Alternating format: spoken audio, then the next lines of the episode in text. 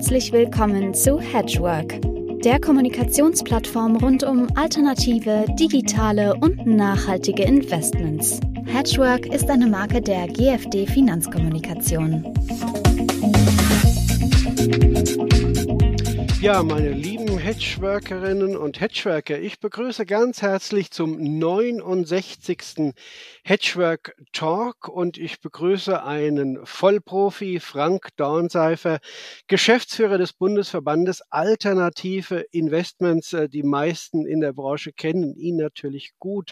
Frank Dornseifer ist beim Verband für die Bereiche Recht, Regulierung, Politik und Öffentlichkeit zuständig und wer den Verband BRI nicht äh, kennen sollte, er ist äh, der Assetklassen und äh, die Assetklassen und produktübergreifende Interessenvertretung für Alternative Investments in Deutschland. Herzlich willkommen, lieber Frank, äh, zum Gespräch heute. Einen schönen guten Tag. Ja, wir hatten vergangene Woche ja mit dir den 211. Hedgework und du hattest ja über Regulierung gesprochen, dein Kernthema, dein Herzensthema.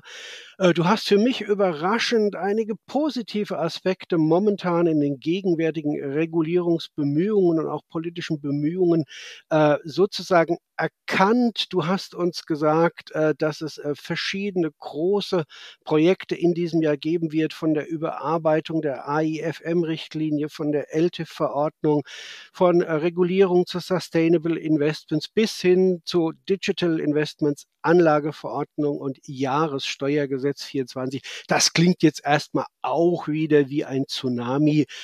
Frage an dich, welche davon sind denn jetzt wichtig?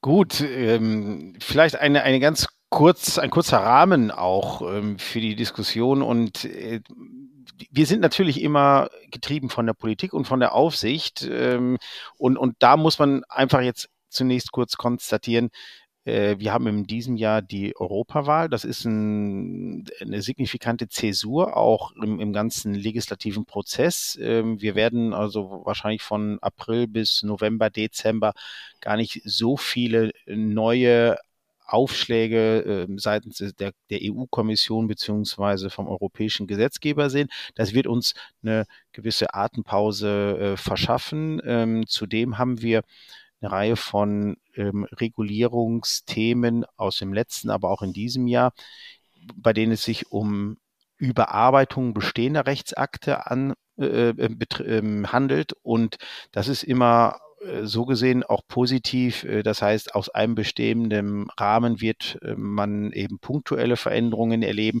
Das heißt, es ist nicht ein Komplett-Reset für die Branche. Jeder weiß hier damals Sustainable Finance Initiative, als da die ersten Aufschläge kamen, Taxonomies, Offenlegungsforderung.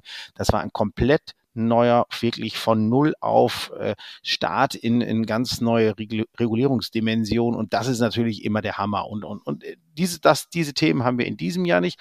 Und letzter Punkt eben dieser Vorbemerkung.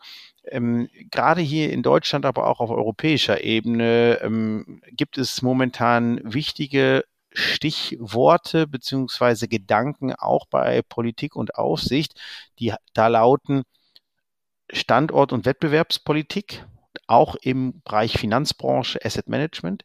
Es gibt auch Bürokratieabbau, ein weiteres wichtiges Stichwort, was eben zeigt, viele denken nach, sind wir mit den vielen Themen, die wir haben, auf dem richtigen Weg oder müssen wir nicht gerade auch mal schauen, dass wir gewisse Dinge wieder ein bisschen zurückdrehen, um auch eben hier dem, dem, dem Sinn und dem Ziel eben der Regulierung auch überhaupt noch gerecht zu werden. Wenn ich so. zwischenfragen darf, ist das denn das erste Mal, dass du das Gefühl hast, dass es, ich darf es mal so salopp formulieren, in die richtige Richtung läuft, dass hier quasi an einem Strang gezogen wird? Also, ähm, wenn ich auf die letzten, sagen wir mal, 15 Jahre zurückschaue, muss ich sagen, ist das äh, da ähm, das erste Mal in diesem Umfang. Ähm, ich meine, wir haben, äh, wenn wir noch viel weiter zurückdenken, aber dann sind wir auch schon 20 Jahre und plus zurück, da gab es ähm, Gesetze, die auch wohlklingende Namen hatten, Finanzmarktfördergesetz 1, 2, 3, 4 und so weiter, Investmentmodernisierungsgesetz.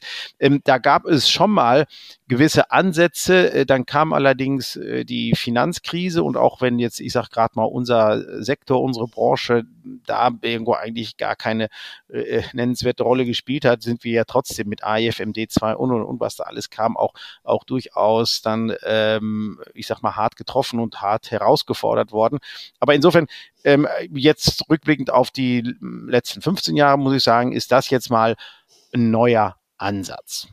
Sehr schön, prima. Ja, dann lass uns nach vorne blicken. Was beschäftigt dich? Was äh, zieht deine Aufmerksamkeit von diesen ganzen Initiativen? Ja, also ähm, ich denke hier, weil wir, weil wir natürlich hier auch über die, die Alternative Investment Branche sprechen, dann, dann würde ich wirklich auch gerne ähm, IFMD 2 ähm, kurz skizzieren. Und, und zwar geht es darum, die, die IFM-Richtlinie, ähm, die jetzt ja allen äh, bei uns hier gut bekannt und vertraut ist, ähm, ist überarbeitet worden. Ähm, wir haben letzte Woche sogar auch schon jetzt die Beschlussfassung im Europaparlament gehabt. Das heißt, es steht jetzt nur noch die äh, formale Ratifizierung durch den EU-Rat aus. Dann ist die Änderungsrichtlinie zur IFM-Richtlinie auch beschlossen. Ähm, und kann im nationales Recht umgesetzt werden. Und, und ähm, ich war schon im Finanzministerium, wir haben dort auch schon eben über Eckpunkte gesprochen im Hinblick auf diese Umsetzung. Ähm, zum einen, ähm, weil auch das Finanzministerium guckt, dass in Deutschland im nächsten Jahr Wahlen sind. Das heißt, wir möchten dieses Paket hier in Deutschland vorher abgeschlossen haben. Und zum anderen gibt es da eben auch jetzt die Idee, wie können wir ähm, eben dieses Momentum nutzen, auch gewisse Impulse zu setzen. Und ein ganz zentraler Aspekt bei der AFMD2-Umsetzung ist natürlich das Thema europaweite Regulierung von Kreditfonds. Es gibt in Deutschland ein bestehendes Regime für Kreditfonds, was leider an der Praxis äh, oder in der Praxis keine Relevanz entwickelt hat, weil es hier in Deutschland nur ein oder zwei Kreditfonds gibt. Jetzt hat das Finanzministerium auch gesagt, das wollen wir ähm, jetzt besser machen. Wir wollen auch hier in Deutschland den Rahmen haben für die Kreditfonds und äh, deswegen wird gerade darüber ähm, diskutiert, wie können wir also jetzt zukünftig mehr Rechts- oder mehr Organisationsformen zur Verfügung stellen? Wie können wir die, die Prozesse eben maßgeschneidert eben für ein Asset Manager aufsetzen und nicht eben ähm, das eben kopieren, was die Banken machen, weil es sind unterschiedliche Geschäftsmodelle. Ähm, vor dem Hintergrund ähm, ist, ist eben dieses Thema Einführung äh, oder neue Gestaltung äh, der Regeln für Kreditfonds ein großes und wichtiges Thema. Wir werden aber auch ähm, viel stärker über das Thema Liquiditätsmanagement und, und, und, und entsprechende Liquiditätsmanagement-Tools sprechen, weil das ist äh, allgegenwärtig. Man macht sich äh, seitens der Aufsicht immer äh, Sorgen, ähm, haben gerade unsere großen offenen Fonds eben die notwendigen Techniken, um ähm, beispielsweise ein, ein, ein starkes Rückgabeverlangen, ähm, äh, Turbulenzen an den Märkten abzufedern. Hier in Deutschland hatten wir mit den offenen Immobilienfonds vor vielen Jahren ja schon mal eine solche Situation, wo wir aber in Deutschland reagiert haben, wo wir auch schon das KAGB entsprechend, ich sag mal, weiterentwickelt haben. Ähm, insofern ist das jetzt für uns nicht ganz neu, was kommt, aber äh, dieser Baukasten an Liquiditätsmanagement-Tools wird ähm, erweitert und mit Blick auf äh, ja durchaus immer turbulente Märkte, ähm, Diskussion, gerade wenn wir hier im, im, im US- oder asiatischen Gewerbe- und Büroimmobilienmarkt gucken, äh, da kann es ja durchaus auch mal sein, dass dort hier äh, eben solche Liquiditätsmanagement-Tools ge ge ge gezogen werden müssen, dass man ent ent entsprechend äh, äh, Gates vorsieht, das heißt, man, man beschränkt Rücknahmen, Kündigungsfristen, Rückgabefristen und, und, und. Ähm, da gibt es eine ganze Reihe von, von äh, Vorkehrungen und die werden schon eine größere Bedeutung haben. Ähm, nicht ganz unerwähnt lassen möchte ich auch noch kurz dann den, den, den Verwahrstellenpass. Das heißt, äh, in Zukunft muss Fonds und Verwahrstelle nicht mehr im gleichen Land ansässig sein. Auch hier bewegen wir uns in Richtung Kapitalmarktunion. Wir wollen mehr grenzüberschreitende Aktivitäten fördern. Wir wollen auch die Wettbewerbsfähigkeit der Branche fördern Und ähm, insofern ähm, ist das ein Punkt, den ich ähm, hier äh, kurz erwähnen möchte.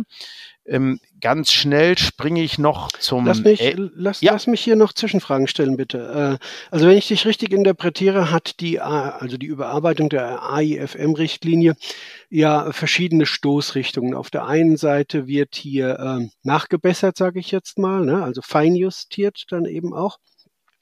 Und das hat äh, Auswirkungen entweder auf Produkte, wie jetzt mit den, äh, mit den Kreditfonds. Also äh, implizit entnehme ich daraus, die meisten Kreditfonds, die hier äh, käuflich sind, die haben dann Luxemburger Provenienz oder irische. Also wo, wo kommen die dann her? Wahrscheinlich aus diesen Destinationen. Genau. Also Luxemburg, Irland, auch Frankreich ist in dem Bereich stärker entwickelt. Äh, dort hat sich ähm, durchaus ein entsprechendes ähm, ja, so hat, hat sich dieses Segment gut entwickelt und ähm, die können, diese Fonds können natürlich auch bisher ohne weiteres hier in Deutschland erworben werden. Die sind auch hier übrigens auch als Kreditgeber äh, durchaus aktiv und äh, das ist natürlich ein, ein, ein, ein, europäischer Binnenmarkt und insofern ist das jetzt auch nicht schlecht. Nur äh, es ist durchaus sinnvoll, wenn, wenn, wenn wir hier auch ähm, mehr deutsche Akteure haben, die das machen und es ist auch vielleicht gar nicht so verkehrt, wenn die BaFin dort auch ähm, durchaus auch mehr Einblicke hat. Bis jetzt sind das eben dann die europäischen Aufsichtsbehörden und Gremien und insofern ist es aber, glaube ich, auch, auch für den Markt, auch gerade mit Blick auf Finanzierungsfunktion im Mittelstand, Mittelstand, Finanzierung auch im Bereich Infrastruktur, ähm, sind das ähm, wichtige Themen, dass wir hier auch mehr deutsche Akteure haben, die eben diese Finanzierungsrolle, auch gerade mit Blick hier auf die nachhaltige Finanz äh, Transformation, die Energiewende und so, dass das auch mehr hier kommt, äh, weil das ist ja eine Branche, die auch den Bankensektor eben ergänzt, häufig kooperiert, manchmal auch konkurriert, aber es ist eben wichtig, dass wir hier eine, eine, eine breite äh, Marktinfrastruktur haben in dem Bereich. Ja, super. Und äh, den anderen Eindruck, den ich gewonnen habe, also äh, die Liquiditätsregeln beispielsweise, das ist ja sehr sinnvoll. Ja? Äh,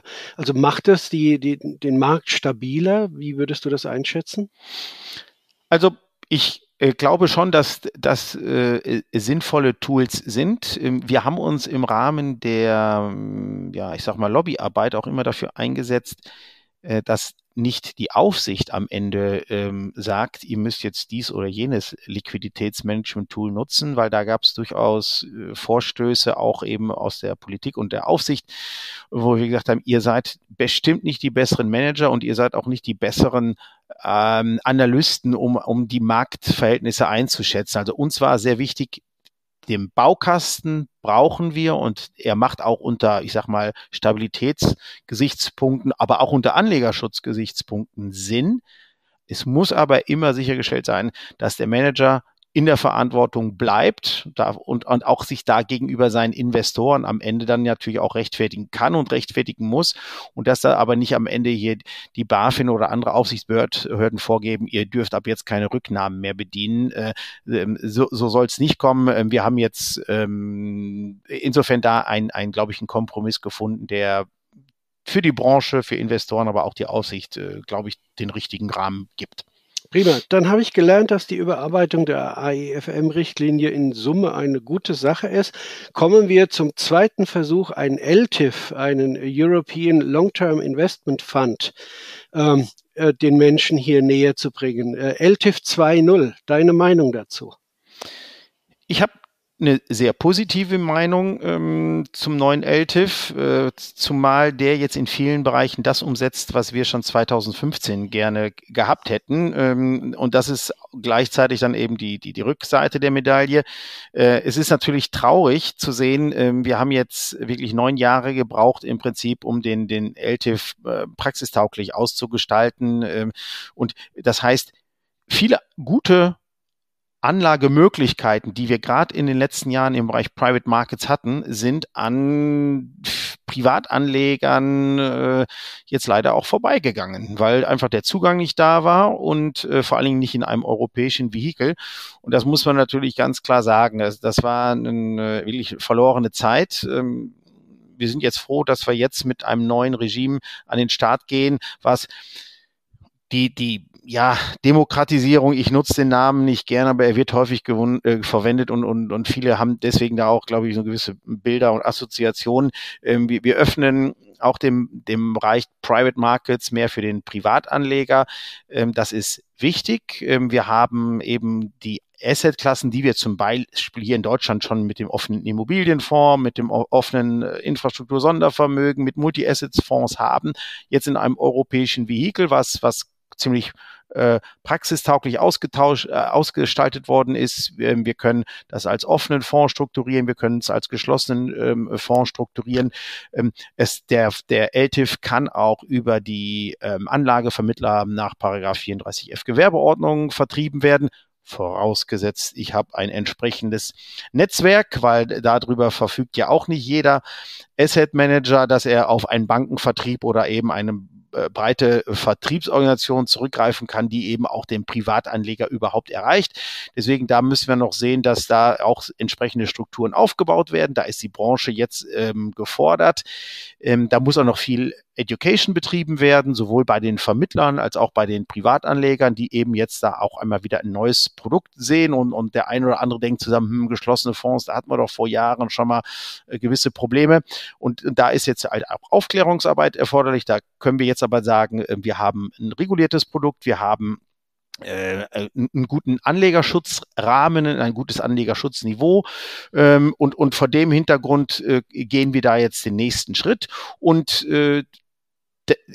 am 10. Januar ähm, war die neue Verordnung jetzt endlich anwendbar. Wir ähm, sind gerade, haben gerade ein, ein, FAQ von der BaFin bekommen, der gewisse Hinweise und Erläuterungen gibt für das Zulassungsverfahren, der auch die Funktionsweise erklärt. Auch das ist eben sehr wichtig, dass die BaFin hier jetzt gewisse Öffentlichkeitsarbeit betreibt, auch, auch eben für den Anleger, dass der überhaupt ein besseres Verständnis entwickelt.